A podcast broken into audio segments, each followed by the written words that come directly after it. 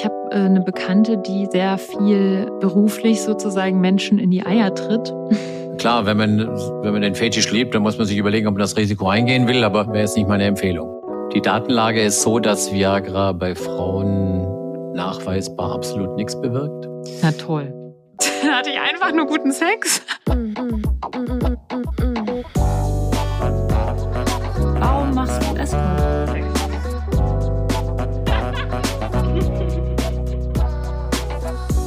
Geliebter auf Zeit mit Luisa und Lenia. Ich habe jetzt bei mir mal auf Record gedrückt. Ja, ich auch. Okay, nee, ich bin auch nie bereit. Hm? Vor allem wäre ich nie bereit, zum Urologen zu gehen. Okay, das Vorurteil können wir gerne mal durchbrechen. Ja, ähm, Lenia, hast du eigentlich jetzt schon deine Frage geklärt? Deine Pinkelfrage, die du hattest? nee, die habe ich immer noch nicht geklärt, weil ja dieses tolle Brigitte.de Forum oder so mir das nicht äh, erklären du Fragen äh, konnte, Foren, aber vielleicht sowas. ja, genau. Peinlich. Vielleicht können wir ähm, ja auf diese sehr schambesetzte Frage später mal eingehen. Ja, Vielleicht können wir erst auf was Einfaches starten. Dafür. Also, ja, genau. ich bin gespannt. Hallo, ihr hedonistischen und abenteuerlustigen Menschen. Wie schön, dass ihr hier seid. Wir, Lenia und ich, Luisa, sprechen heute mit einem ganz äh, besonders interessanten Gast, nämlich mit Kurt Miller. Und äh, was er tut, das erfahrt ihr jetzt. Toller Cliffhanger. äh, ja, Kurt, du bist ja Urologe. Vielleicht können wir direkt mal fragen, was ist eigentlich ein Urologe? Und ich habe das immer so als so Männerarzt abgestempelt bei mir. Äh, stimmt das eigentlich? Gehen da nur Leute mit Penis hin? Nein, so ist es nicht wirklich. Also der Urologe sieht sich, oder manche Urologen sehen sich schon als so ein bisschen den Gegenpart zum Frauenarzt, aber das bildet nicht das ganze Spektrum ab. Wir haben auch eine Unterspezialisierung, die schon zeigt, dass es da so eine Schnittmenge gibt. Urogynäkologie und zum Beispiel Frauen mit Harnwegsinfekten immer wiederkehrenden und anderen Problemen gehen durchaus auch zum Urologen. Und hierfür gibt es dann auch schon, wie bei vielen anderen Sachen auch, eben unterspezialisierte Urologen, die sich speziell um die Frauenseite der Urologie kümmern. Mm, also das heißt, was heißt dann Urologie? Ja, ja. Harnweg, oder? Genau. Urologie heißt, ist erstmal so auf die Harnwege bezogen. Worum kümmern sich die Urologen? Die kümmern sich, wie ich schon gesagt habe, um die Harn- und Geschlechtswege der Männer. Also alles Niere, Blase, Prostata, Harnröhre, Peniserkrankungen etc. Das ist Urologie. Aber dazu gehört eben auch die Blase der Frau, zum Beispiel weit verbreitetes Phänomen Inkontinenz der Frau, wird eben auch von den Urologen und zum Teil aber auch von den Gynäkologen behandelt. Das ist so ein Feld, ein Erkrankungsfeld, wo auch mehrere Fachgebiete mit tätig sind. Wow, okay. Aber es ist ja schon ein sehr intimes Gebiet, auf das du da immer vordringst. Ähm, wie, wie gehst du dann damit um, dass du da eigentlich täglich in so schambehafteten Zonen unterwegs bist? Hast du da irgendwie ja eine Herangehensweise mit deinen Klientinnen, ja, die so locker zu machen? Oder lernt man das auch in der Ausbildung, dass man da irgendwie Sprüche bringt, um, um Leute zu lockern? Oder also die, genau, das Medizinstudium ist bei mir schon zwei, drei Monate her. Aber, und das, ich, deswegen sage ich, ich weiß nicht, ob es eine wirklich strukturierte mh, hm, Unterrichtung für diese Problematik tatsächlich gibt. Die, die Patientinnen, sage ich mal, die zu uns kommen, die haben ja schon ihre erste Hürde übersprungen, dass sie überhaupt den Weg zum Arzt finden. Und ich erlebe das auch so, dass da die Patientinnen, die ja von früher, ich will nicht sagen Kindheit, aber Jugend an gewohnt sind, zum Frauenarzt zu gehen, die sind da eher entspannter als die Männer. Mhm. Auch über, über solche Sachen zu sprechen. Das ist ein bisschen klischeehaft. Weiß nicht, es gibt, glaube ich, keine richtigen Zahlen dazu. Aber das, was, was man so erlebt und zum Beispiel diese, diese Problematik was, was bei uns häufig ist, diese zwei Sachen, Inkontinenz und immer wiederkehrende Blasenentzündungen, die werden schon relativ unproblematisch angesprochen. Mit, bei den anderen Sachen jetzt, ich sag mal, Probleme mit der Sexualität, da kommen die nicht zu uns, da kommen die zum Frauenarzt eher dazu. Mhm. Und jetzt männliche Patienten von dir? Ja, also die, ich sag mal so, wenn die Männer, manche sprechen von sich auch zum Beispiel Erektionsprobleme an. Viele sprechen es nicht an. Wenn wir sie dann oder ich sie darauf anspreche, dann kommt dann tatsächlich auch was. Dann merkst du, dass sie das nicht erzählen wollten, weil das natürlich so ein ja tiefgründiges Männerthema ist, wo man sagt, oh, da würde ich jetzt nicht gern drüber reden, weil da gebe ich ja sozusagen Preis, dass ein Teil meiner Männlichkeit verloren gegangen ist. Mhm. Und das ist schon ein bisschen schwieriger. Aber sobald das Thema auf dem Tisch liegt, kann man eigentlich mit den Leuten gut drüber sprechen. Mhm. Also wenn man mal diesen, diesen ersten Schritt überwunden hat, dann geht das ziemlich gut und dann kann man den Leuten das auch erklären und kann ihnen Zusammenhänge näher bringen und dann kommt man schon weiter. Ich musste gerade dran denken, dass ein Freund von mir, der studiert gerade Medizin und der hat mir letztens erzählt, dass die dann tatsächlich so ähm, zum Beispiel Schauspieler da haben, die dann Patientinnen, Patienten nachspielen und er hatte nämlich eine Situation, wo jemand, also das war dann ähm, genau Thema äh, Geschlechtskrankheiten und ähm, ich glaube, er war aber Hausarzt oder weiß ich gar nicht, ob es Urologe war. Und dann war es irgendwie, glaube ich, wohl ziemlich klar, dass die Person eigentlich irgendwie alle Symptome für Tripper hatte oder so äh, und aber mein Freund äh, hat es nicht aus ihm rausbekommen und weil da meinte der Schauspieler, ja, sie waren nicht empathisch genug und ich wollte ihnen nicht verraten, dass ich auf dieser Party mit diesen Leuten Sex hatte oder so. Und das fand ich irgendwie ganz witzig, weil du es gerade fragst, so dass das wohl jetzt im Medizinstudium schon auch so ein Teil ist, den Leuten beizubringen, wie sie halt möglichst empathisch oder ohne Vorurteile Leute fragen können, so ja, wann hatten sie denn das letzte Mal ungeschützten Sex oder so. Also ich glaube schon, dass äh, wir haben inzwischen relativ heterogene Ausbildungsgänge. Die Universitäten können das selber bestimmen, wie sie ihre Studiengänge strukturieren. Es muss nur eine bestimmte Mindeststundenanzahl sein. Und das ist ein gutes Beispiel. Das ist ja auch gut, so den Leuten mal zu zeigen, wie kann Kommunikation stattfinden. Es ist ja nicht so, dass die ganzen Kommunikationsakrobaten ins Medizinstudium kommen, eher im Gegenteil. Also insofern ist das ein wichtiger Punkt, genau. Und da kann man manches richtig und auch vieles falsch machen. Mhm.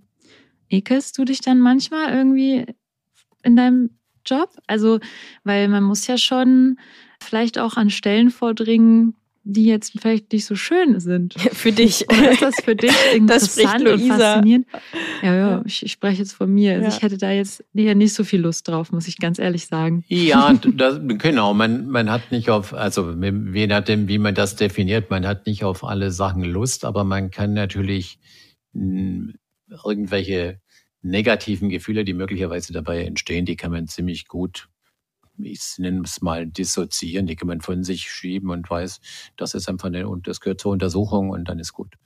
Also das ist nicht schwer. Wenn man das, mhm. wenn man das über eine lange Zeit feststellen würde, dann bin ich ungeeignet dafür, dann muss man was anderes machen. Mhm. Aber es hat schon irgendwie eine Faszination für dich, deswegen bist du ja sozusagen in dem Bereich, oder? Naja, das ist jetzt nicht das Faszinierendste. Das hat ja, diese, diese, dieser Beruf hat ja sehr viele Aspekte. Ne? Wir, wir machen ja viele Dinge. Wir operieren, wir machen medikamentöse Therapie, wir machen alles Mögliche. Und mhm. das, worüber wir jetzt reden, Sexualität im weitesten Sinne, ist ja nur ein Aspekt davon. Mhm. Und passiert aber schon so dieses, also was ich auch wieder so als äh, Vorurteil, sag ich oder als Bild im Kopf habe, dass du quasi jemandem den Finger in den Po steckst und dann die mhm. Prostata abtastest und irgendwie auf, das ist wäre generell nochmal so ein Thema Prostatakrebs und so, aber das, das machst du schon, ja? Das passiert, das stimmt, wobei auch hier natürlich vieles zum Teil, ich will da jetzt nicht so sehr in so technische Überlegungen reingehen, aber es steht zum Beispiel, ne, Mediziner haben überall so Leitlinien, da steht drin, was man machen soll und was man nicht machen soll. Und da steht zum Beispiel drin, die, dass diese Abtastung der Prostata eigentlich für eine Früherkennung ungeeignet ist. Weil wenn man den Prostatakrebs tasten kann, ist er meistens schon ziemlich spät. Insofern kann man das eigentlich einschränken. Und das ist ja auch einer der Gründe dieses, dieses Abtasten, dass viele Männer da schon mal eine erste Abneigung davor haben, denke, uh, das will ich auf keinen Fall haben, da will ich deswegen auf keinen Fall hingehen. Das heißt, diese Sorge kann man vielen Männern eigentlich heutzutage auch nehmen, weil man das nicht unbedingt machen muss. Sondern, Aber das heißt, ja, Moment, ich muss noch kurz ja. mal einhaken. Das heißt, wenn man in, an der Prostata was spürt, dann ist es schon zu spät? Also für Prostatakrebs auf jeden Fall. Mhm. Wenn man Prostata-Früherkennung machen will, wie der Name schon suggeriert, früh, ja. dann will man eigentlich, dass die zum Beispiel noch keine Beschwerden beim Wasserlassen haben. Wenn der Prostatakrebs schon so stark wächst, dass er die Harnröhre quasi mit verschließt oder beeinträchtigt, dann ist es schon in der Regel weiter fortgeschritten, als wir es gerne haben wollen. Mhm. Und deswegen ist ja, wie der Name Früherkennung schon sagt, wir wollen, dass einer zu uns kommt, der keine Symptome hat.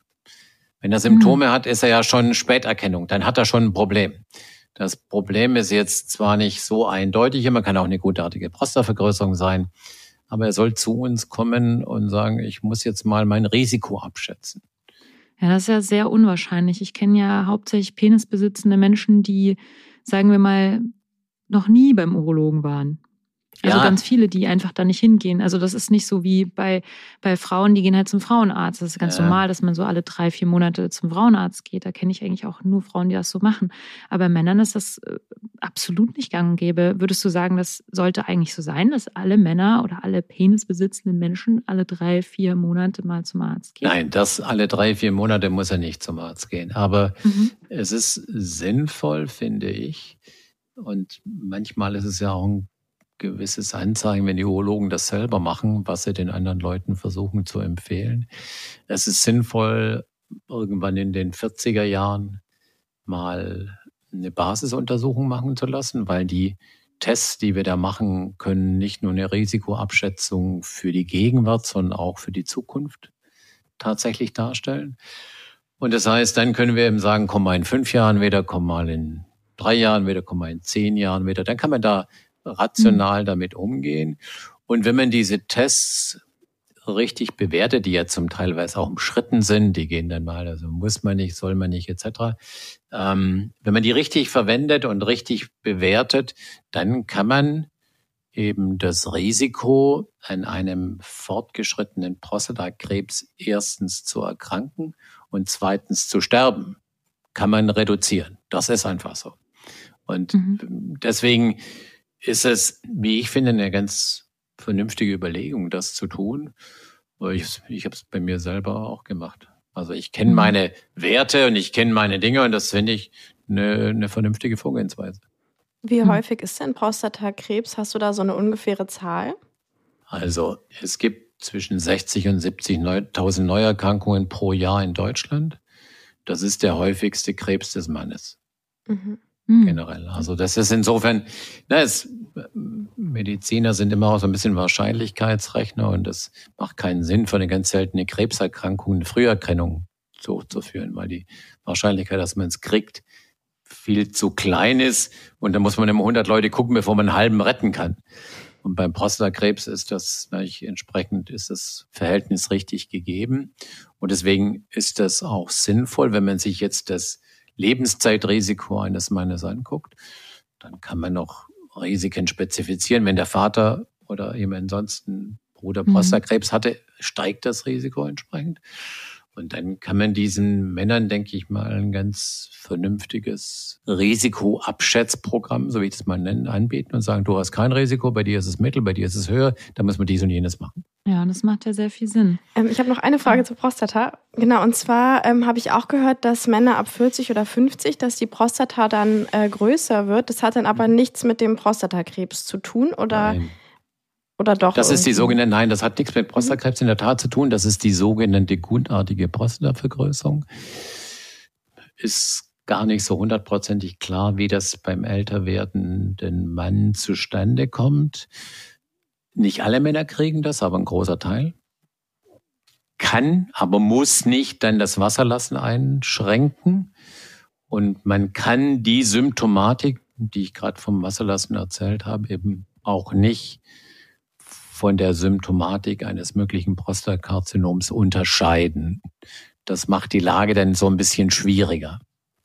Das muss man dann versuchen auseinanderzusortieren. Also ich habe jetzt noch eine Frage, die das Ganze wieder ein bisschen nicht mehr so ernst macht. Also ich habe äh, ja so ein bisschen nachgedacht, was können wir dich so fragen und mhm. was mir dann eigentlich direkt in den Kopf gekommen ist, ist so, hatte eigentlich schon mal jemand bei dir in der Untersuchung einen Orgasmus? Nein, nein, noch Nein? nie. Nein, Männer. Also durch diese Prostata-Massage. Genau, ne? Männer können das angeblich halt ja, ja. Untersuchung am Penis oder so. Nein, Männer können das ja angeblich kriegen, aber ich denke mal, die, die Stimmung in so einer Arztuntersuchungsliege ist schon derartig asexuell, dass ich das zumindest noch nie erlebt habe. Auch noch keine Erektion oder so? Eine Erektion machen wir ja manchmal, erzeugen wir künstlich, indem wir zum Beispiel, äh, jetzt macht man das seltener, aber früher hat man dann so Substanzen in, das, in den Schwellkörper eingespritzt, um zu sehen, ob der darunter eine Erektion kriegt. Aber das ist rein mechanisch. Ne? Das, das passiert ohne sexuelle Stimulation. Also das jetzt im und meistens sind das ja auch, gut, das weiß man nicht. Manchmal weiß man es doch, aber meistens weiß man es nicht sicher. Wenn das heterosexuelle Männer sind, dann haben die da in der Regel auch keine sexuellen Gedanken dazu. Wenn das UrologInnen sind, kenne ich keine Informationen dazu. Da mag das mal anders sein. Das spekuliere ich jetzt mal. Aber na, wenn ansonsten bei den Männern habe ich, es persönlich nie erlebt. Und du hast auch noch keinen Bericht darüber erlebt. Nee, ich war ja einmal bei einem Arzt, ja. aber das war, was war das denn? Das war, glaube ich, ein Orthopäde oder sogar nur ein Hausarzt oder so. Und dann saß ich im Wartezimmer und habe äh, so aus dem also aus dem Arztraum, habe ich halt so gehört, wie jemand so ultra so, also es klang halt so super nach so sexuellem Stöhnen. Und da mhm. hatte ich dann einmal so eine Vermutung, ob da jemand gerade halt so voll darauf steht, eben von jemandem so ein bisschen, weil ich glaube, es war, ich glaube, es war ein Orthopäde, also halt so, ne, so ein bisschen angefasst und verrenkt zu werden. Eingerenkt werden. Ja, das war halt wirklich so, ich, der hat so, also hat so äh, geschrien von innen so, oh, oh, was, was machen Sie denn da? Mm, oh. Und das war so, das war so witzig, weil in dem Wartesaal saßen noch so drei, vier Leute mit mir und alle haben sich so angeguckt und das war schon ziemlich witzig, ja. Genau, Aber es macht erinnert. irgendwie Sinn, dass man dann, wenn man zum Urologen geht, vielleicht eh schon da so ein bisschen schambehaftet ist oder so und denkt, oh, hoffentlich ist das jetzt nichts Sexuelles, weil das ist ja mit meinem Penis und meinem Po und dass es dann so, so super unsexuell ist aus diesem, aus dieser Scham heraus oder so. Ist zumindest eine Erklärungsmöglichkeit. Mhm. Also, das ist dann tatsächlich, das, das ist, wie gesagt, hab, hab's persönlich nie erlebt, habe jetzt auch nicht Gut, ich weiß nicht, ob man da untereinander drüber redet, aber habe von den Kollegen und Kolleginnen nie gehört, dass da jetzt jemand gesagt hat, oh, da ist jemand jetzt drauf angesprungen oder so. Das hm. ist eher selten, glaube ich. Ja, ich habe auf jeden Fall auch nochmal so eine verwandte Frage dazu. Und zwar, welche Textverletzungen durftest du schon behandeln? Also gibt es, also man hat ja irgendwie gehört, es gibt irgendwie so einen Promi, der sich mal den Penis angeblich gebrochen hat. Kann man sich den Penis überhaupt brechen? Und wieso? Wann bricht man sich den?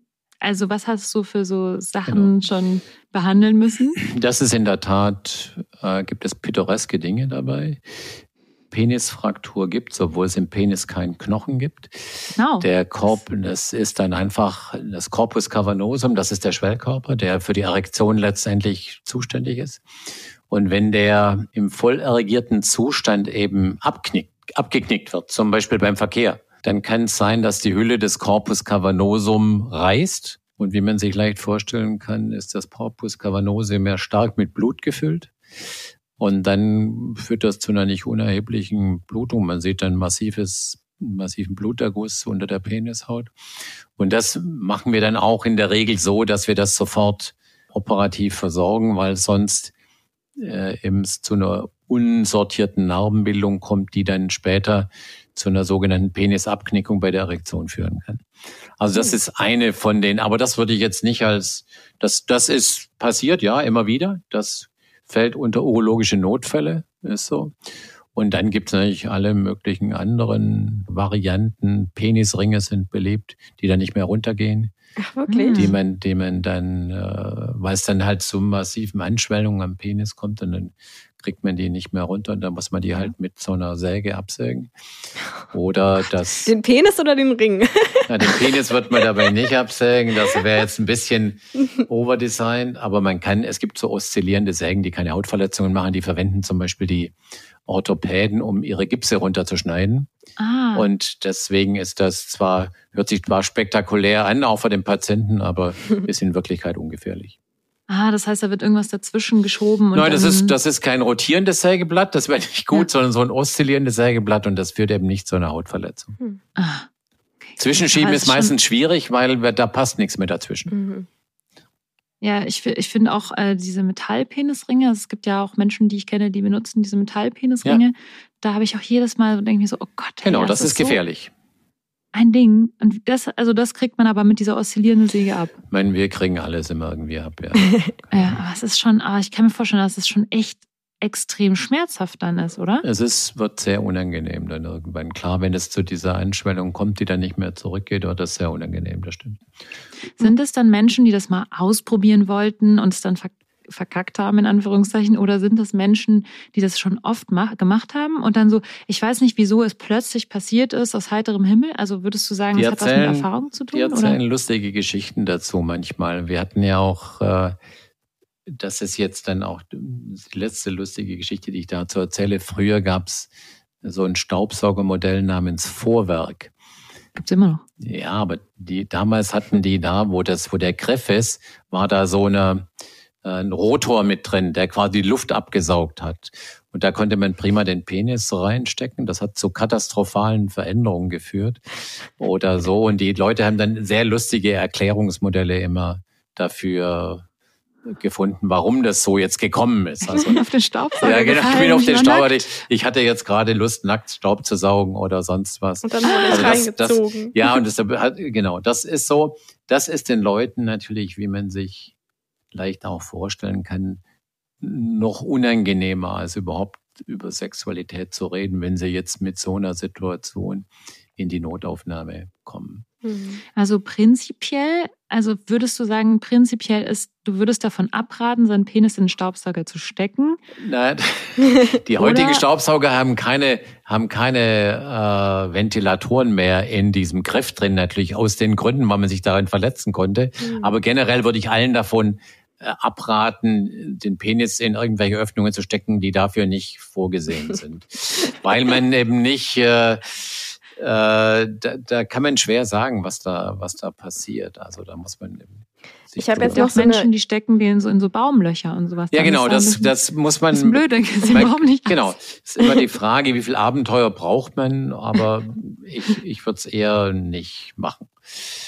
Ähm, ich habe noch, noch eine ähnliche Frage. Irgendwie, äh, wir werden auch danach wieder ernst, aber eigentlich ist es auch ein bisschen nee, wir ernst. müssen, wir müssen, wir sind ähm, ein Sex-Podcast, wir dürfen auch einfach solche Fragen ja, stellen. Ich habe nämlich ähm, letztens mit einem Kunden tatsächlich das erste Mal, das war ganz cool, also äh, interessant für mich, man nennt es auf Englisch, glaube ich, Sounding. Ich weiß gar nicht, äh, wie man es auf Deutsch sagt, wenn man quasi in die Harnröhre des Penises äh, so einen Stab einführt.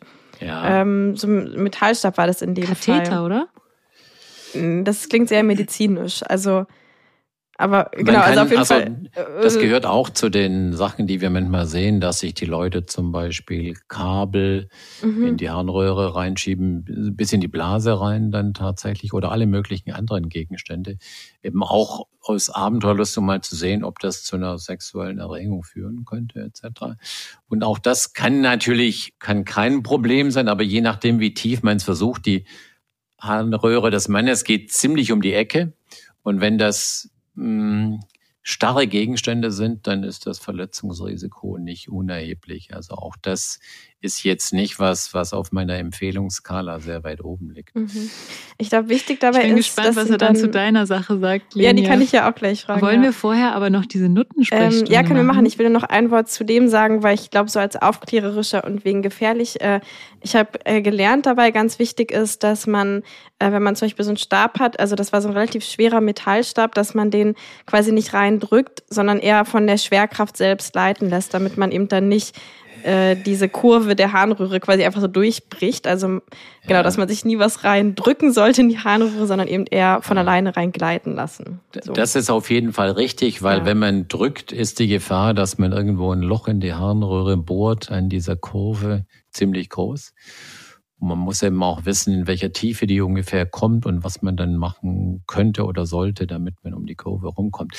Das ist eigentlich schon dann wie wenn wir zum Beispiel mit einem starren Zystoskop, das ist das Spiegelinstrument, in die Blase reingehen. Das machen wir kaum mehr, weil das mit dem Starren schon sehr unangenehm ist. Deswegen werden wir heute flexibler, um genau so um diese Ecke problemlos rumzukommen. Also mit starren Stäben in der Harnröhre zu manipulieren, schlechte Idee.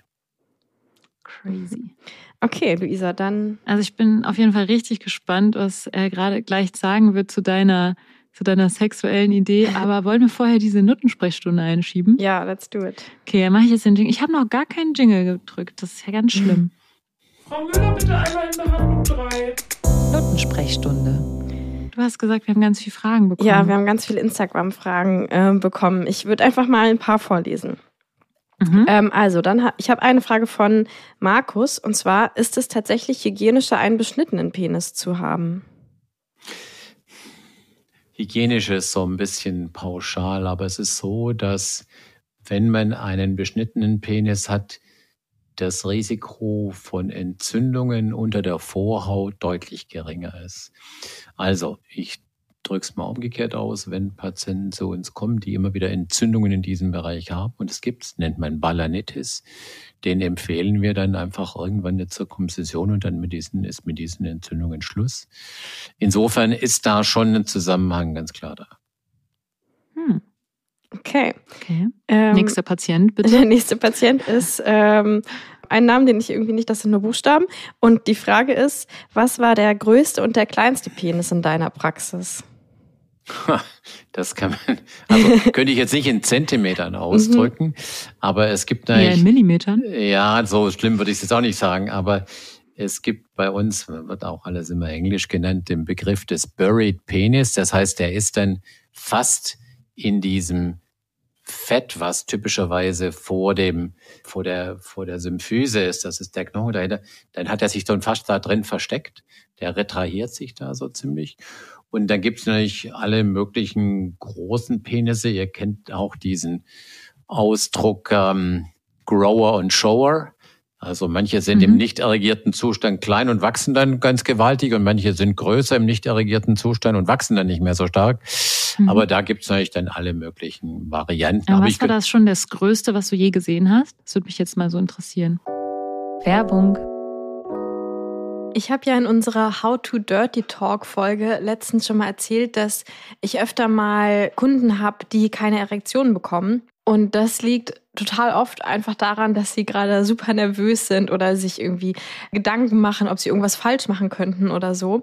Und in dem Fall hilft dann Dirty Talk manchmal ganz gut, um Leute so ein bisschen aus dem Kopf rauszukriegen. Und manchmal, wenn man keine Erektion bekommt, liegt es aber nicht daran, dass man gerade super aufgeregt ist, sondern man hat vielleicht tatsächlich einfach eine Erektionsstörung. Das ist was total normal ist, obwohl es irgendwie leider immer noch mit so viel Scham behaftet ist.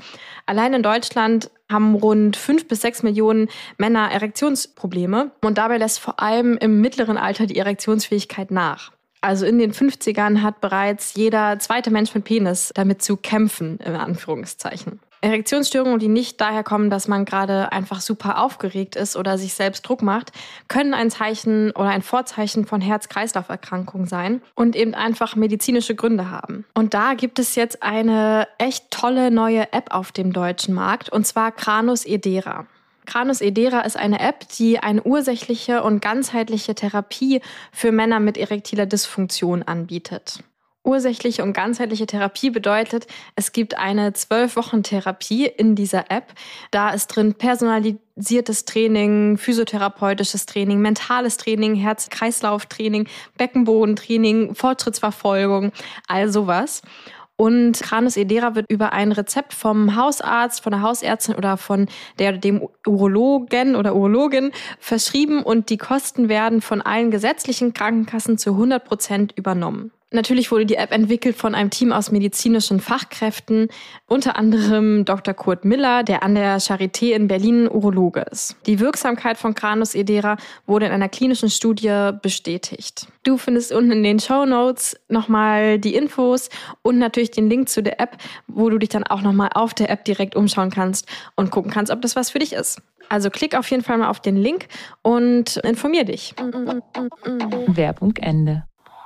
Also ehrlich gesagt, das ist nicht, wo ich jetzt sagen würde, oh, der, boah, der ist aber groß. Also ich könnte das nicht in Zentimetern ausdrücken. Das keine Vor allem auch unerregiert. Ne? Ja, genau. Das sind ja alle ja. im unerregierten Zustand. Also das könnte ich jetzt schwer sagen, ob da jetzt, ob da jetzt wirklich, ob ich immer sage, oh, der ist aber überdurchschnittlich oder sowas. Für uns ist das, wir, wir, wir schalten das eigentlich aus. Ne? Wir, wir machen das ja ganz oft, wenn wir endoskopieren und da, das wird dissoziiert, sage ich mal. Das mhm. Könnte ich jetzt nicht sagen 20 Zentimeter, 15, keine Ahnung. Weiß ich nicht. Was hast du denn schon mal gesehen, Lenja? Ich glaube, das Größte, was ich gesehen habe, war auch so ja, dann wissen wir nicht genau, wie das ist, ne? 25 Zentimeter oder was war das? Sieht Kopflänge. groß aus. Ja, genau. Oh Gott. Genau. Kopflänge würde ich, oder? Das, oder? Das kommt hin. Ich finde es sehr schwer, sowas zu schätzen. Schon sehr, so eine, so eine Dicke von, es gibt ja diese von MySize, diese verschiedenen Kondomgrößen, mhm. die ich übrigens sehr empfehlen kann. Da gibt es, die größte Größe ist, glaube ich, 72. Mhm. Ich glaube, ist es dann 72 Durchmesser oder Umfang? Weiß ich das nicht. war jetzt die Frage, was ist ich glaub, 72 Millimeter also oder Zentimeter? 72 Zentimeter würde jetzt, nee, nee. Zentimeter das würde mir jetzt sehr genau, weitgehend vorkommen, vor allem im Durchmesser. Im Durchmesser wahrscheinlich dann. Ja, ja könnte sein. Obwohl es eigentlich dumm wäre, weil der Durchmesser ist ja sehr schwer zu messen und der Umfang wäre sehr einfach zu messen. Ich stech mir einfach was durch den Durchmesser durch. ja, genau. Oh Gott, das wäre ja gleich wieder eine SM-Technik. Ähm, R Quadrat Pi äh, dann umstellen, genau. die Formel. Das kann man natürlich machen. Ähm, Oder nee, das aber ich würde sagen, vom Kreis. Das ist falsch gewesen. Ich würde sagen, auf jeden Fall ähm, sind Penisse schon sehr divers. Also ich finde es schon Absolut. krass, wie unterschiedlich genau. Penisse und Penisgrößen sein können. So. Ja, ich finde es vor allem krass, wenn ich das manchmal sehe, so tatsächlich so ähm, Penisse, also ich sehe das manchmal nicht, wenn ich in der Sauna bin, dass der Penis wirklich so nach innen, nach innen geht, mhm. weil die Person vielleicht auch schon ein bisschen Übergewicht hat oder so und dann ähm, das so reingesaugt. Ist das eigentlich irgendwie gefährlich oder kann, also gibt es da irgendwelche Problematiken, dass sich das besser, dass sich das entzündet oder sein kann, dass Nein. man dann nicht mehr richtig. Nein, das in der Regel gibt es da keine Problematik dazu. Aber es ist eigentlich für die betroffenen Männer meistens unangenehm. Mhm. Ich habe noch eine Frage und zwar ähm, weißt du, ob es bald Verhütungs, also von Was das jetzt M. mit der Nee, ich habe ganz viele. Äh, ach, so, ach so, das war jetzt nächste. Ähm, gibt es bald Verhütungsmethoden für Männer, die wirklich funktionieren werden? Und ich nehme jetzt an, da sind jetzt keine Kondome mit gemeint. Also sowas genau. wie die genau. Pille für die den Pille Mann. Weißt du da was drüber? Also nach meiner Kenntnis hat man da vieles versucht bisher, aber bisher ist man nie mit einem Medikament rausgekommen, was tatsächlich jetzt in der Realität und in der Routine eingesetzt wird. Ich meine, die neben dem Kondom ist die bekannteste Empfängnisverhütung für den Mann die Vasektomie. Ist mhm. nicht mehr ganz so einfach rückgängig zu machen wie jetzt Pille absetzen und Spirale rausnehmen, aber kann man auch wieder rückgängig machen. Und das machen wir relativ häufig, Vasektomie. Das hm. ist wie, wie, wie groß ist die Wahrscheinlichkeit, dass man nach, bei einer Vasektomie, wenn man die rückgängig macht, wieder, also dass man da unfruchtbar ist? Also es kommt ein bisschen drauf an, wie lange die Vasektomie schon her ist zum einen. Und man muss nochmal unterscheiden, zwischen dem finden wir dann, nachdem die wieder aneinander genäht sind, die Samenleiter, finden wir Spermien im Ejakulat. Ja, das ist bei 70 bis 80 Prozent so. Das heißt aber noch nicht, dass die Schwangerschaft funktioniert. Hm. Weil dann wird wieder diskutiert, ob da sich inzwischen so Antikörper gegen die Spermien bilden und wie funktionell sind diese Spermien noch etc. Sodass man da die Schwangerschaftsraten sind dann deutlich niedriger. Das kann man dann zum Teil halt umgehen, indem man eine künstliche Befruchtung macht. Aber natürlich ist es, wenn man das macht, wenn man eine Vasektomie hat, machen lässt, sollte man schon ziemlich sicher sein, dass man das nicht wieder mhm. anders haben will. Mhm. Oder man lässt seine Spermien vorher nochmal eingefrieren und sagt, okay, dann machen wir tatsächlich künstliche Befruchtung. Das ist heute auch mit einer guten Erfolgsrate möglich, bringt dann halt für die Frau ein bisschen mehr Umstände mit sich.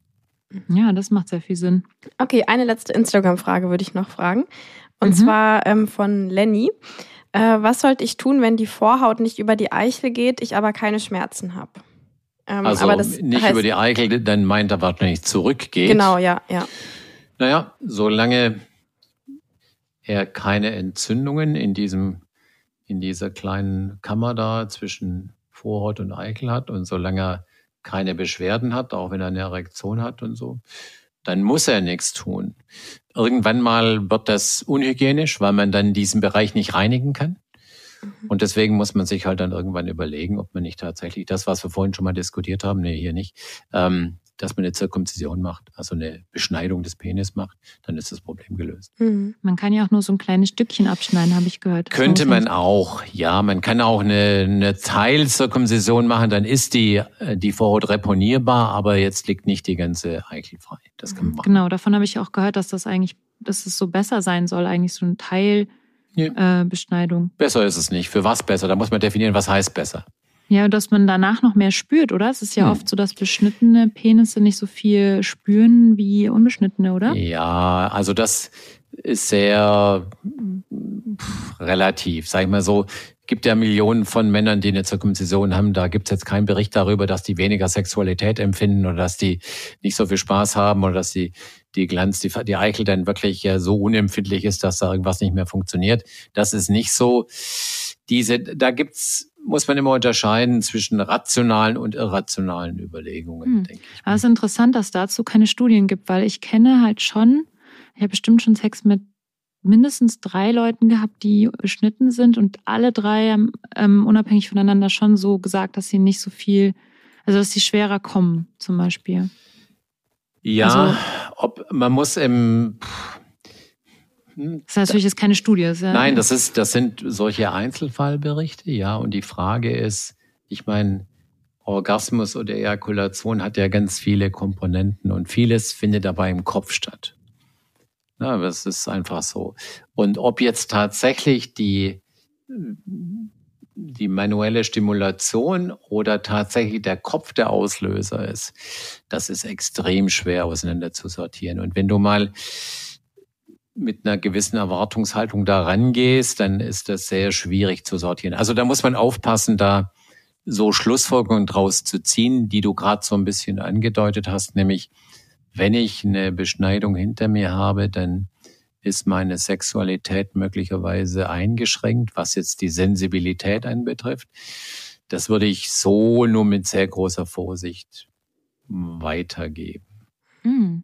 Okay. Kann ich mir auch, also wir haben ja ähm, tatsächlich relativ viel mit Männern zu tun, die keine Orgasmen haben können oder so, was ich Ja. dann sehr viel als Kopfsache äh, wahrnehme in dem Fall. Und das ist dann auch natürlich wie so eine, also man vielleicht auch nach einer Erklärung sucht und, und sagt, ja, okay, weil ich jetzt beschnitten bin, geht das nicht oder so, obwohl man vielleicht davor auch keinen Orgasmus haben konnte oder so. Mhm. Also das ja, kann ich mir schon vorstellen, dass es auch psychische Sachen irgendwie haben kann. Ja, ich Ja, glaube, das das ist ein guter sein. Punkt, wie du es gerade gesagt hast, nämlich, dass man, wenn das mal, wenn man mal anfängt, darüber nachzudenken und wenn man da mal äh, in, in eine Erwartungshaltung reinkommt, dann bringt man sich selber in so eine Negativspirale rein, wo man sich dann auch wieder überlegt, wie man aus der wieder rauskommt, was nicht so Mhm. einfach ist. Hm. Okay, soll ich dann jetzt mal meine, ähm, meine Ja, mal persönliche deine Frage, Frage. für eine Deine Freundin natürlich. Deine Ja, genau. Ähm, und zwar habe ich mal, ähm, ich hatte mal so eine Situation mit meinem Partner, dass wir in der Dusche waren und er hatte auch eine Erektion und wir haben uns dann so gegenseitig angepinkelt, weil wir das irgendwie mal so ausprobieren wollten. Und ich hatte dann äh, kurz, habe ich gemerkt, boah, ich hätte jetzt so richtig Lust auszuprobieren, dass er mich penetriert und dann in mich reinpinkelt quasi, so weil ja, irgendwie, das wäre wär wie so ein super Samenerguss, in, in, in, in riesi- riesiger Samenerguss mäßig, so vom Gefühl her, dachte ich. Und dann äh, war ich mir aber, also haben wir dann nicht gemacht, weil ich mir nicht sicher war, ob das irgendwie pH-Wert oder keine Ahnung, ob es irgendwie schädlich sein könnte für meine Flora und habe es dann hinterher gegoogelt äh, und dabei bin ich halt auf so einen Artikel gestoßen, der mich halt total aufgeregt hat, weil das war dann irgendwie so eine Dr. Sommermäßige Seite. Und dann meinte die Frau da irgendwie erstmal so, ja, ach, sowas würde ja eh niemand wollen. Und deswegen ist die Frage ja eh irgendwie fake. Und ich beantworte die jetzt aber mal trotzdem.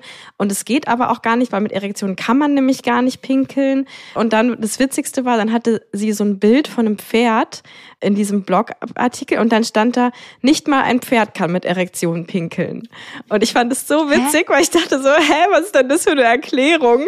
Wenn ein Pferd das nicht kann, dann können Menschen das schon mal gar nicht. Das ist schon mal so witzig. Und woher weiß sie, dass ein Pferd das nicht Ja, kann? genau.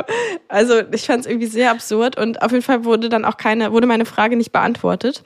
Ähm, Hast du die Frage geschrieben oder hat jemand anders diese Frage Nee, nee, die hat gestellt? jemand, ich habe gegoogelt und habe dann diese ich habe mich Antwort schon gefragt, gefunden. wer auf diesem Planeten überhaupt noch so eine Frage hat. Aber es anscheinend gibt es noch eine zweite Person neben Lenia. Die Ja, das war ja genau die, das, was auch diese Dr. Sommerfrau da meinte, dass sie meinte, öh, kein normaler Mensch würde sowas wollen.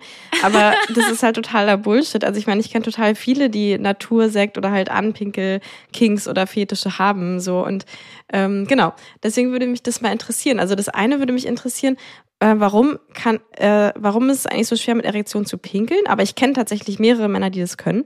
Und zweitens, kann, weißt du, ob das irgendwie schädlich sein könnte? Also ob Urin irgendwie für die Vaginaflora oder sowas schädlich sein könnte? Also abgesehen davon, dass Urin in der Regel einen sauren pH hat, was ja eher günstig ist für die vaginale Flora, Mhm. ist Urin steril.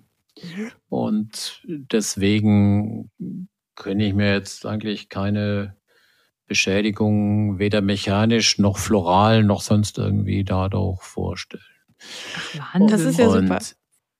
Das Zweite, ich meine, der, klar, dass jetzt unter der Erektion das Pinkeln schwieriger ist, das liegt in der Natur der Sache, aber es ist nicht unmöglich. Also es, das geht schon mechanisch. Es ist eigentlich, in der Regel hat die Natur vorgesehen, dass vermutlich bei der Erektion andere Flüssigkeiten aus dem Penis kommen. Insofern gibt's da und f- vielleicht ist diese Schwierigkeit kommt daher, aber es ist, man kann auf jeden Fall sagen, es geht trotzdem. Es ist nicht so, dass man das kategorisch ausschließen kann, sagen, du kannst mit dem erregierten Penis kannst du nicht durchpinkeln, das stimmt nicht. Das ist halt sehr schwer. Also ich finde auch als Das Frau jetzt super schwer zu pinkeln, wenn ich gerade super erregt bin. Aber ich, ist, ja, wahrscheinlich geht es auch irgendwie. Das muss man wahrscheinlich, ich habe keine Ahnung, muss man wahrscheinlich aktiv dann herbeiführen. Man muss an was anderes denken jetzt, um dann tatsächlich das zu machen. Aber da sind die, wie, wie ihr sagt, das ist ja, da ticken die Leute extrem unterschiedlich. Und ich will nicht sagen, das war ja eigentlich der Hintergrund auch der Frage, dass das technisch unmöglich ist. Das würde ich so nicht sagen. Mhm. Spannend. Also Lenia, ich warte auf deinen Bericht, ähm, wie es dann war. Ich werde es mal probieren. Oh Mann, ich hatte jetzt gerade noch eine andere Frage im Kopf, aber die habe ich jetzt wieder vergessen, Mann. Mensch. Ähm, wo wir jetzt gerade noch dabei sind, welche Sexpraktiken äh, können schädigen? Das hatte ich mir nämlich auch aufgeschrieben. Ich habe äh, eine Bekannte, die sehr viel beruflich sozusagen Menschen in die Eier tritt, teilweise mit hohen Schuhen. Mhm. Und ich frage mich, also auch teilweise sehr ausgeprägt, ich frage mich, inwiefern das dann auch äh, auf lange Sicht schädlich ist, wenn man ständig in die Eier getreten wird. Genau, erstens, also vielleicht ist das ja auch dann der gewünschte Effekt. Erstens tut's weh und zweitens, je nachdem, wie stark das dann passiert.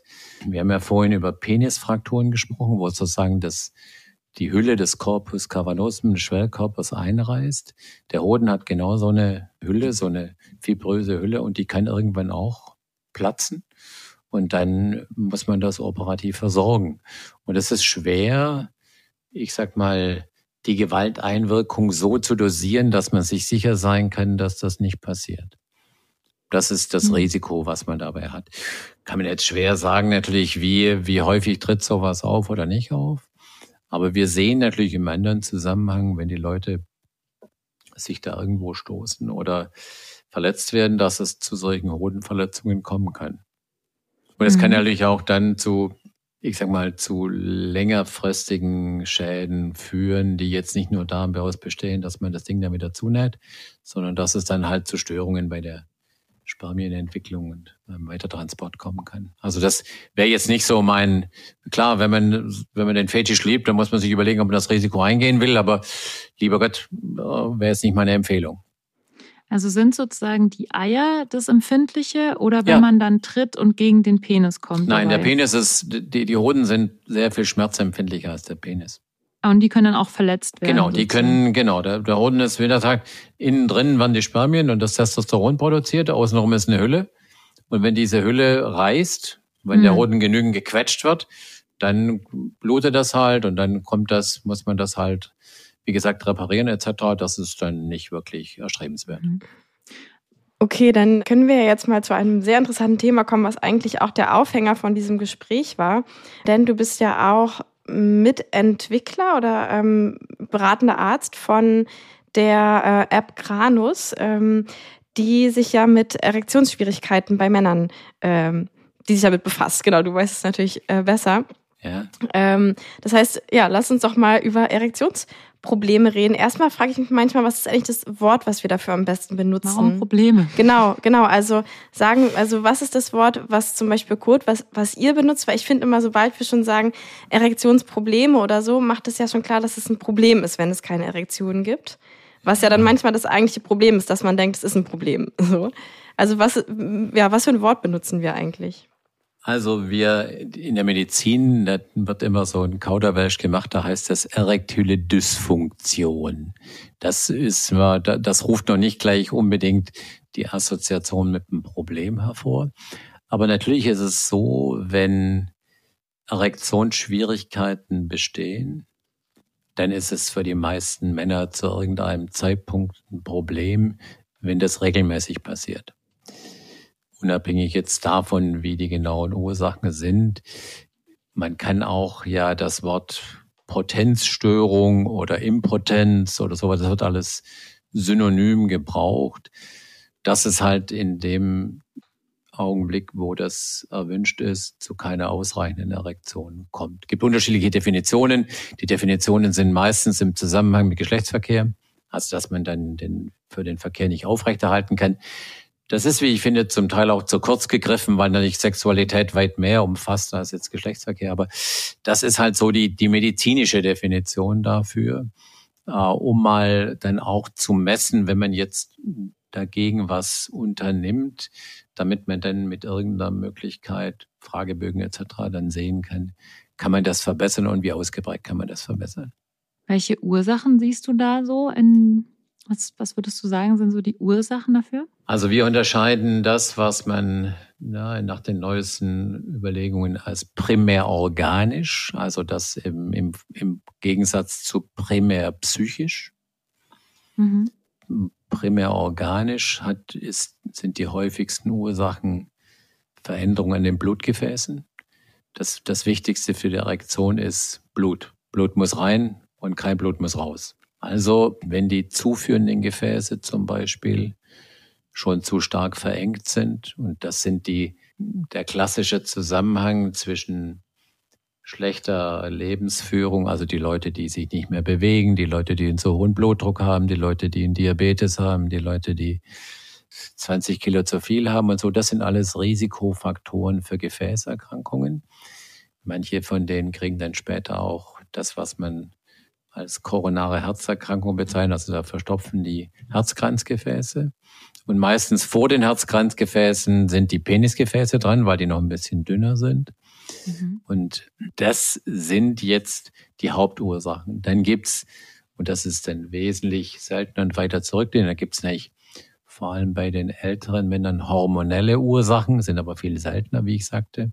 Also Testosteronmangel. Testosteron ist das männliche Geschlechtshormon nimmt im Laufe des Älterwerdens ab, etc. Und dann neurologische Erkrankungen, ähm, Operationen im kleinen Becken, die die Nervenversorgung des Schwellkörpers beeinträchtigen, etc.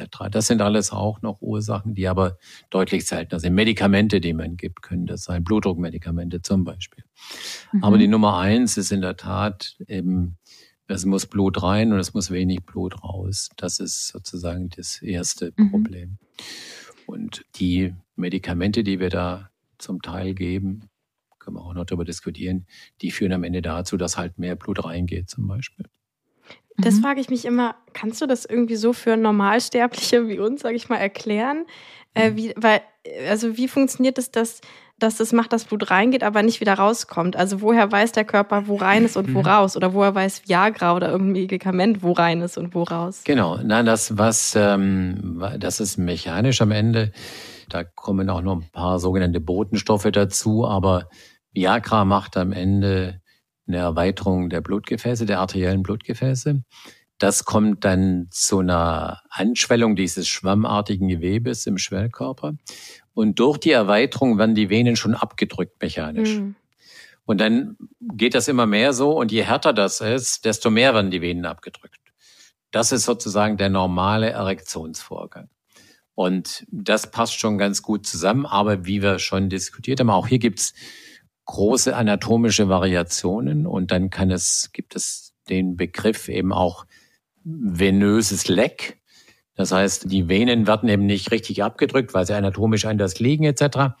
Und dann können, kann so viel arterielles Blut rein wie will, das fließt unten immer wieder raus. Oder eben in die, durch die Arterien geht nicht genug Blut durch.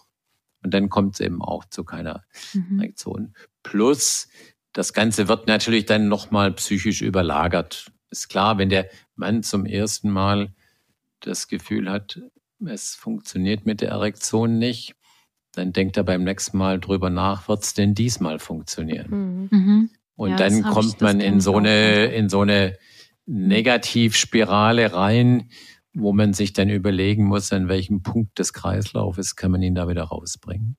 Mhm. Und es ist ja auch oft so, dass in so einem Moment, wo man jetzt auch nur aufgrund von psychischen Themen vielleicht äh, Erektionsschwierigkeiten hat, ja. es ja schon Sinn ergibt, Viagra zu nehmen. Jedenfalls ja. ist das so meine Erfahrung oder das, was ich so gehört habe.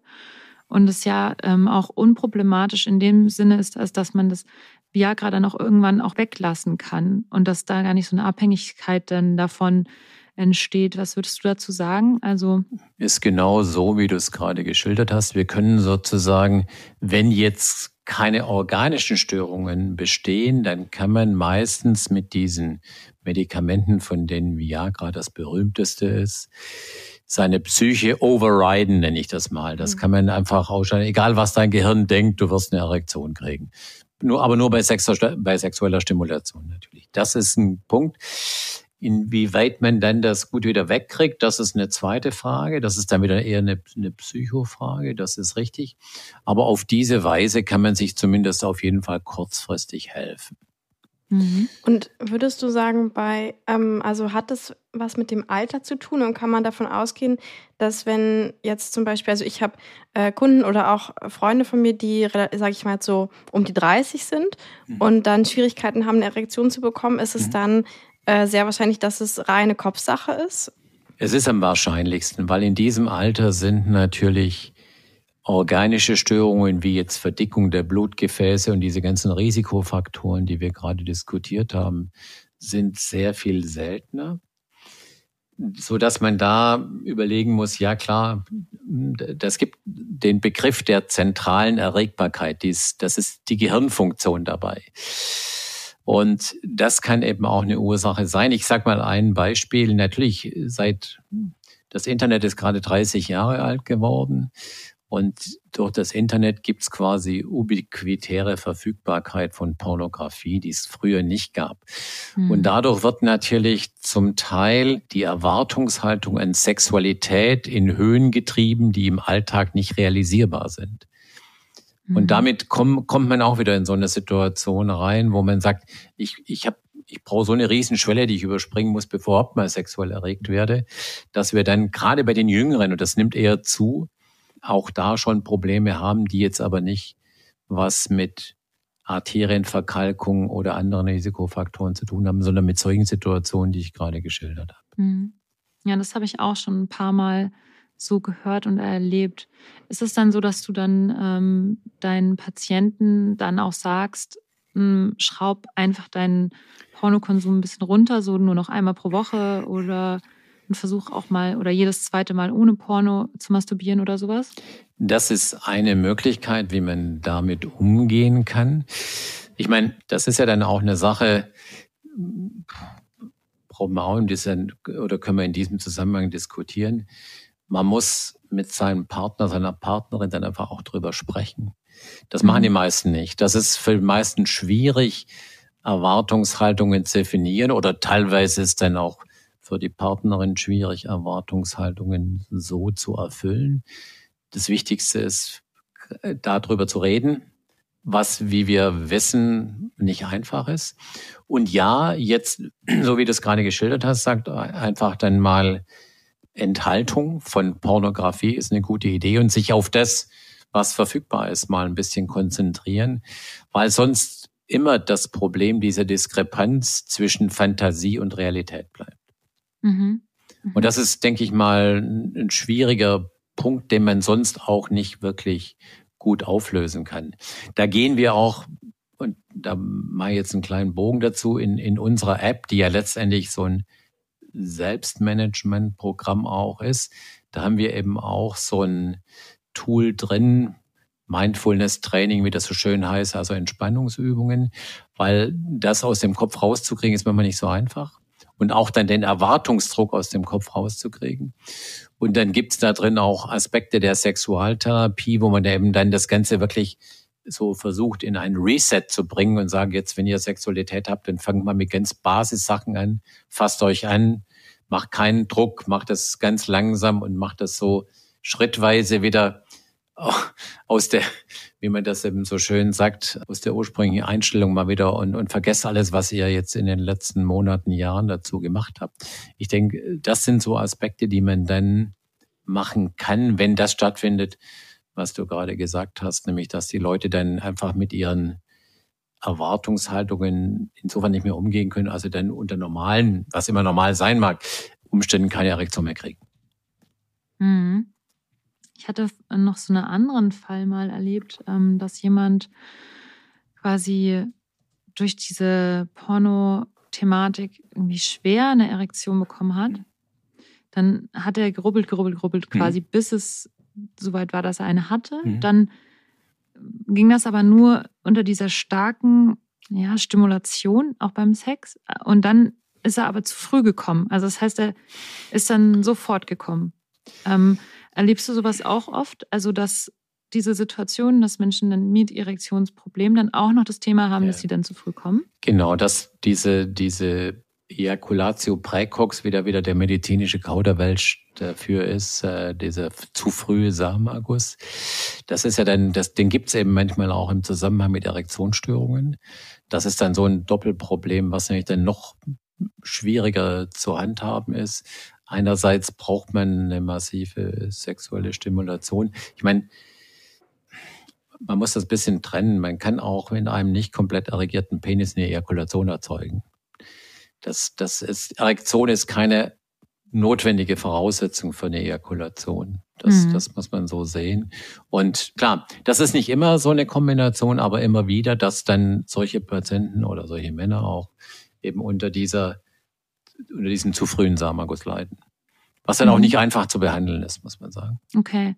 Also würdest du sagen, dass wenn man unter Erektionsstörungen leidet, dass man das gut behandeln kann mit Viagra oder, oder, oder diese Kombi ist halt schwerer zu behandeln? Oder wie, wie gut würdest du sagen, kannst du jemandem auch helfen, wenn er zu dir kommt mit irgendwelchen Problemen genau. mit dem Thema Erektion? Also so ich denke, da ne, Viagra ist Ende der 90er Jahre mh, mm, auf den Markt gekommen. Bis dahin hat man eigentlich nichts wirklich Gutes gehabt oder sehr invasive Maßnahmen wie Spritzen in den Schwellkörper. Und das hat, können die meisten Leute nicht gut mit Sexualität verbinden.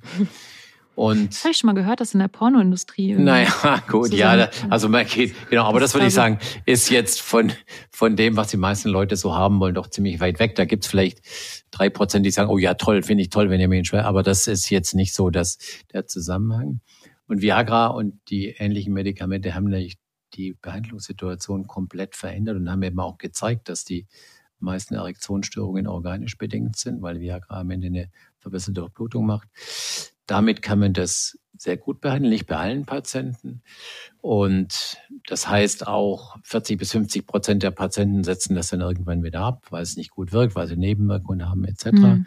Und vor allem die jüngeren Patienten, wenn ich mit denen rede, wenn, wenn ich denen jetzt sage, so die nächsten 40 Jahre nimmst du jetzt mal Viagra, dann sagen die, äh, finde ich jetzt auch nicht so gut. Und mhm. deswegen ist ja auch einer der Gründe, warum wir dann diese App entwickelt haben, die letztendlich über bestimmte Trainingsmaßnahmen sowohl die Bluteinstromseite verbessert als auch die Blutausstromseite, also kardiovaskuläres Training am Ende, als Kreislauftraining, mhm.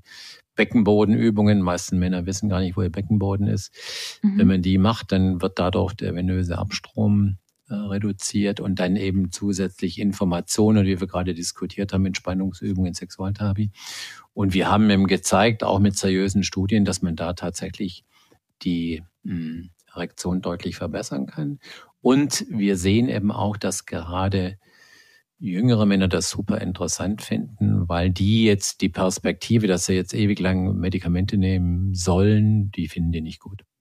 Ja, wobei man ja auch davon wieder wegkommt. Also das habe ich jedenfalls schon gehört. Das kommt man zum Teil, ja, aber nicht immer. Okay. Ja, krass. Also ich habe nur noch eine kleine Anekdote zum Thema Viagra Mhm. äh, zu erzählen. Das könntest du doch eigentlich als Liebestagebuch. Liebestagebuch. ja, wir haben sogar einen Jingle dafür. Wir haben gar keinen Jingle genommen, aber ich fand, es war so ein ernstes Thema. Ich hatte einfach keine Lust auf, Moment, wo ist es? Mund, Arsch und Fotze. Jetzt kommt- Liebestagebuch. ja, ich wollte einfach nur noch zum Besten geben, dass ich auch schon mal Viagra genommen habe. Und dass es ziemlich crazy war. Also ich habe, ähm, ich weiß nicht, ob das, ob das Einbildung ist, gibt es ja auch Einbildung. Aber ich hatte so ein, also so einen verrückten Sex, als ich das genommen habe. Ähm, ich habe keine Ahnung, also ich bekomme ja eh mehrere Orgasmen pro Sexeinheit. Aber ich war, also, das war so in so einer Airbnb-Wohnung und über uns war so ein Yoga-Studio. Und anscheinend haben sich danach die äh, Yoga-Studio-Leute beschwert bei der Airbnb-Vermieterin, dass es so, ob unten irgendwas passiert ist, ähm, weil es so extrem laut war. Ich habe echt die ganze Zeit geschrien. Also es war absolut verrückt. Ich habe das, also ich habe es insgesamt zweimal so gemacht, sogar gemacht, Viagra zu nehmen. Einmal, das war dieses absolut verrückte Mal. Und beim zweiten Mal hat es irgendwie nicht mehr so gut gewirkt. Also ich weiß auch nicht, wo, warum es beim zweiten Mal nicht mehr so gut war. Aber beim ersten Mal war es echt ziemlich crazy. Also die, also können Mhm. Frauen das fühlen? Also die Datenlage ist so, dass Viagra bei Frauen nachweisbar absolut nichts bewirkt. Na toll. Ähm, aber du hast einfach nur guten Sex. Nein, pass auf, nein, genau. Das ist eine Möglichkeit. Oder, das hast du ja selber schon gesagt, dieser sogenannte Placebo-Effekt ist nicht unerheblich mit dabei. Es gibt ein Medikament, ich habe den Namen nicht parat, in dies, das ist in den USA zugelassen für Frauen, die jetzt, sagen wir mal, keine Lust mehr auf Sex haben und so Ja, weiter. stimmt. Frauen haben auch öfter mal keine Lust auf Sex. Genau, Was ist eigentlich mit genau, denen? das- wo das- ist unser Viagra? Ja, das ist, das gibt es da so. Ähm, wenn man sich die Studien anguckt, dann ist die, die Effektivität jetzt, sagen wir mal, eher moderat. Aber es ist zugelassen worden, es ist in Europa nicht zugelassen worden. Das zeigt schon immer, das ist nicht so eindeutig, dass da was passiert. Aber es ist zumindest eine Möglichkeit mal, wie wir gerade diskutieren, ist es ja bei Frauen genauso wie bei Männern manchmal ein Problem. Das wirkt sich phänomenologisch offensichtlich nicht so aus. Beim Mann kann man das ganz leicht sehen, bei der Frau erstmal nicht so einfach, ob jetzt tatsächlich eine sexuelle Erregung da ist oder nicht. Und klar, da muss man halt dann auch überlegen, was kann man da tun und das ist eine Möglichkeit. Aber Viagra ist in der Regel nicht die richtige. Naja, also aber es kann nicht sein, dass es angeschwollen ist Nein, dadurch. nein, das oder? ist, wird eben, das, dass man schon geguckt hat, ob dann zum Beispiel im Bereich der Klitoris oder sowas die, die Durchblutung verbessert wird. Das hat, äh, da gibt's auch Studien dazu. Pfizer hätte Hm. nichts anderes gern gemacht, als das den Frauen auch anzubieten. Da könnt ihr ganz sicher sein. Aber es hat nicht funktioniert. Schade, da muss ich einfach das nächste Mal ein paar Bachblüten go- Genau, irgend sowas, was in diese Richtung geht. Irgendwas Das glaube ich auch. Ja. Aber wenn man dran glaubt, kann man vieles machen. Das Ja. ist ganz wichtig. Äh, genau, und, und ich denke nochmal, um das so kurz einzuordnen, weil ich äh, habe es jetzt schon ein paar Mal gesagt, ich bin ja gerade in der Sexualtherapie-Ausbildung, wo man sich dann mit dieser ganzen, mit dem ganzen Psychomist dahinter beschäftigt. Und Ja.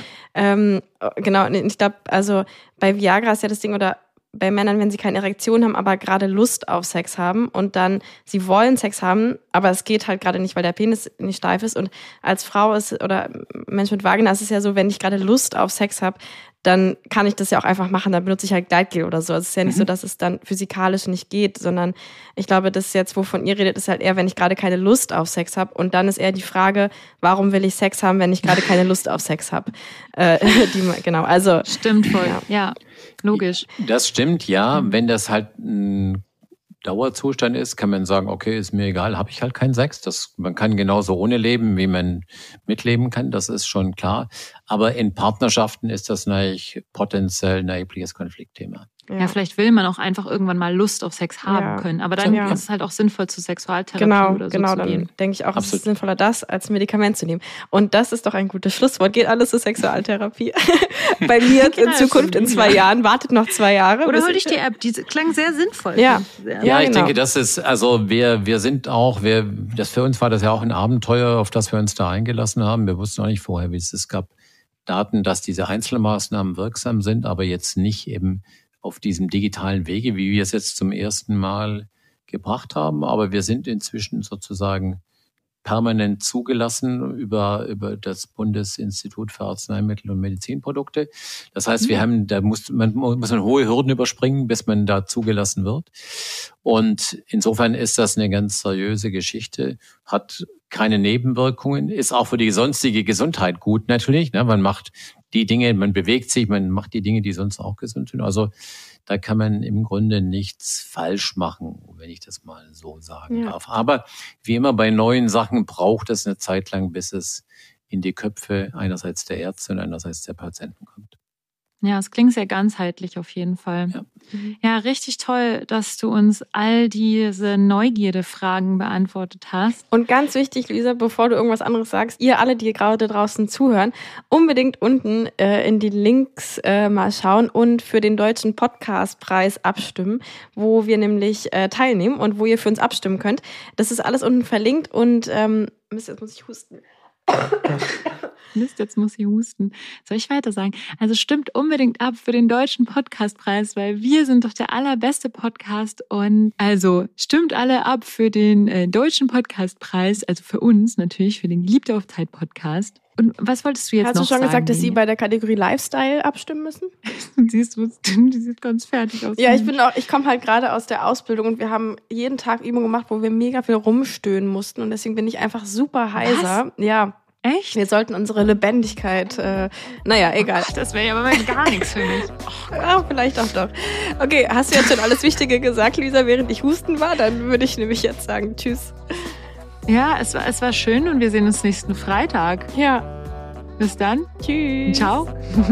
Tschüss. Geliebte auf Zeit.